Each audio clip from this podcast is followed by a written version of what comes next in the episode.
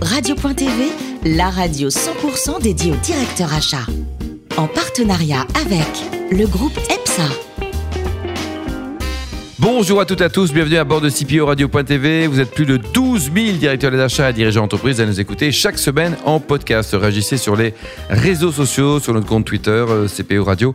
Tiré du bas TV à mes côtés pour co-animer cette émission, Ludovic Beribos, associé du groupe EPSA, en charge du développement du groupe. Hein, bonjour, euh, Ludovic Bonjour, et Gilles Navarro, rédacteur en chef, adjoint de CPO Radio.tv. Bonjour Gilles. Bonjour Alain. Aujourd'hui, euh, cap sur l'énergie, sur le solaire avec un garçon formidable, non? Oui Alain, on reçoit Antoine Nogier, président de Sun Air.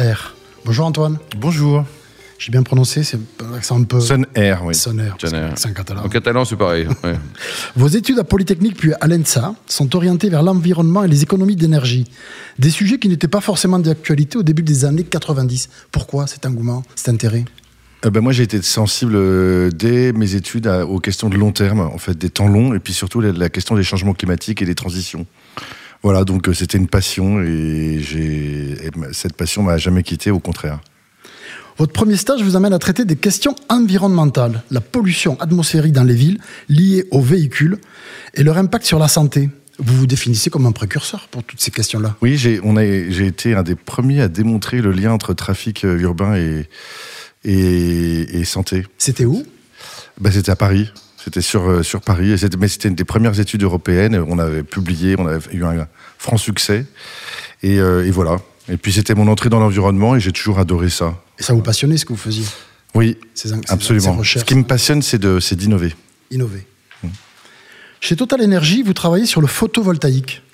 Pensez-vous que la volonté politique soit suffisante en matière de ces énergies non polluantes? Euh, bah ça y est, c'est la volonté politique, elle y est là. Ça, y a eu, ça a eu du mal à démarrer. ça va mais- assez vite. Ah bah ça y est, maintenant l'énergie solaire c'est la- la- l'énergie la, moins chère du monde et maintenant tout le monde est en train de le comprendre. Donc euh, il n'y a plus trop de, de freins. Qu'est-ce qui vous a poussé à créer votre propre entreprise sur les questions énergétiques et développement durable? Alors pendant longtemps j'ai été salarié et j'innovais, j'innovais, j'innovais, je tirais les les wagons en fait et donc euh, quitte à tirer les wagons autant être à la locomotive. c'est mieux, quoi. Ça, c'est le bon sens, comme on l'aime bien chez nous. Là. C'est- Et donc vous êtes devenu une locomotive. Voilà, je suis devenu une locomotive, je continue de tirer des wagons mais je suis la locomotive. Vous êtes devenu entrepreneur, vous créez en 2006 le groupe Sunair. Parlez-nous du pourquoi de cette création. Alors Soner, c'est euh, d'abord un producteur d'électricité solaire, mais c'est euh, c'est surtout un modèle un peu hybride qui consiste à, à réinvestir une grosse partie de nos revenus dans l'innovation et dans des solutions digitales. Et, et- et moi, ce que j'aime, c'est les carrefours euh, entre toutes les solutions, euh, les systèmes euh, complexes et, l'intrusion du digital dans l'énergie, qui est un- quelque chose d'absolument formidable. C'est quoi l'agrivoltaïsme? Euh, L'agrivoltaïsme, c'est une combinaison complètement numérique, j'allais dire, de, de solaire et d'agriculture.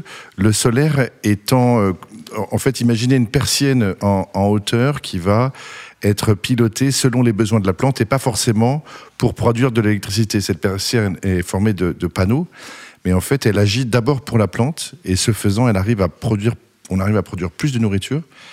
Euh, on arrive à économiser beaucoup d'eau, on arrive surtout à adapter l'agriculture au changement climatique, et ça, c'est passionnant.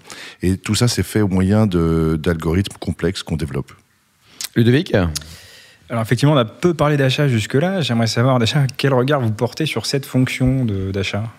Alors nous, on, vient de, de lancer une offre qui s'a- qui s'adresse un peu aux acheteurs d'énergie euh, et, et- et qui, qui sont sensibles euh, à l'empreinte en fait euh, RSE qu'ils qui, qui laissent et, euh, notamment à toute la question évidemment euh, des énergies renouvelables. hein. donc c'est l'offre Voltaire qu'on a lancée il y a quelques temps, qui est le fruit d'une innovation digitale euh, longue de plusieurs années. Voltaire, c'est V-O-L-T-E-2-R-E-S. Voilà, il y a un jeu de mots euh, entre Volt, Terre, et puis évidemment le philosophe Voltaire. On l'a compris. Euh, vous connaissez parfaitement ce sujet. Euh, J'imagine que de temps en temps, vous travaillez avec du B2B peut-être, des, des- des grands acheteurs du B2B ou... Oui, on s'adresse. euh, enfin, moi, je ne sais faire que du B2B en fait. Je n'ai jamais su faire du B2C. Donc, euh, le B2B, j'aime bien. Le B2C, je fuis. Je ne sais pas, je ne sais pas faire. Peut-être qu'un jour, je saurais faire, mais, mais voilà. Alors quels conseils vous leur donneriez à ces acheteurs du B2B pour maîtriser, optimiser leurs dépenses d'énergie? Il y a beaucoup de. Je ne sais pas si j'ai des conseils à donner. euh, j'ai une offre à proposer euh, plutôt, mais euh, qui, qui consiste à euh, a tourné le dos au système euh, opaque en fait qui, régit euh, l'électricité aujourd'hui, et notamment l'électricité renouvelable. Voilà. En fait, il y a un sujet qui est intéressant, c'est que lorsqu'on connaît un peu les achats d'énergie tels que vous les connaissez, l'énergie n'a jamais été aussi haut depuis 2017-2018, avec une inflation qui est assez forte. Euh, moi, j'aimerais savoir quelle est votre vision aujourd'hui de dirigeant d'entreprise dans ce secteur de l'énergie par rapport à ce cours de l'énergie. Il va monter, il va baisser euh Ou alors, je, je, côtoie parfois les économistes de l'énergie et alors c'est vraiment une boule de cristal. Il y a autant de gens qui disent que ça va monter que de gens qui, qui disent que ça va diminuer. Mais vous, dans ton fond intérieur, vous en Alors moi, je que... pense fondamentalement que le prix de l'électricité va diminuer au cours des années qui viennent ah oui. euh, à cause de l'intrusion massive des, des, du renouvelable qui tend à faire baisser le prix. Euh, et je ne crois pas euh, aux prévisions de hausse du prix de l'énergie. Je parle du prix de gros. D'accord. Le prix final risque d'augmenter un peu. D'accord. Alors, face à des gros acteurs comme euh, EDF, Engie, alors j'aimerais déjà savoir si on combat face à ces mastodontes ou comment on se positionne? Mmh.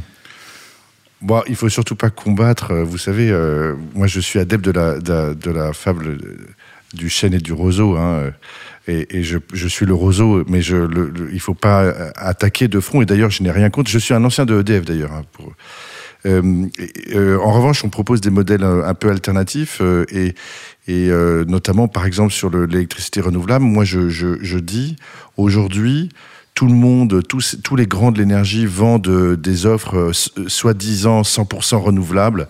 On a l'impression que 100% d'électricité aujourd'hui vendue par les grands fournisseurs d'électricité est devenue renouvelable, ce qui est évidemment faux. Euh, ça se saurait si 100% de l'électricité renouvelable était renouvelable en France. Et puis surtout, c'est vendu souvent plus cher. Mmh. Et euh, moi, je dis, l'électricité renouvelable, ça devrait être vendu moins cher si on veut accélérer la transition énergétique. Et, euh, et ce qu'on propose aujourd'hui, alors on peut pas encore le vendre moins cher, mais on propose de vendre de, de la vraie électricité renouvelable au prix normal de l'électricité grise. Alors, une question sur votre vision en tant que chef d'entreprise. Euh, bon, vous l'avez créé il y a quelques, années maintenant, cette structure. Euh, c'est quoi votre vision à 5-10 ans? Où est-ce que vous souhaitez l'emmener? Euh, définitivement, on est une entreprise qui est tournée vers le numérique et donc vers l'accélération de la transition énergétique. Moi, mon, credo, ma raison d'être dans l'entreprise, c'est de dire qu'en une génération, on peut faire un monde 100% renouvelable. Simplement, il y a des freins au développement des énergies renouvelables qu'il faut, faut pouvoir résoudre. Il y a des freins notamment au déploiement du solaire qui consiste dans les compétitions d'espace. C'est l'agrivoltaïsme qu'on développe, qui est une solution numérique. Et puis, euh, en aval de la production électrique, il faut faire en sorte que euh, production, la consommation et la production coïncident à chaque instant. Et ça, c'est tout l'équilibrage euh, entre production et consommation et euh, stockage d'électricité, flexibilité, etc., etc. Vous étiez surpris, Antoine, par le score des écologistes aux dernières européennes? Cette oui, prise de conscience?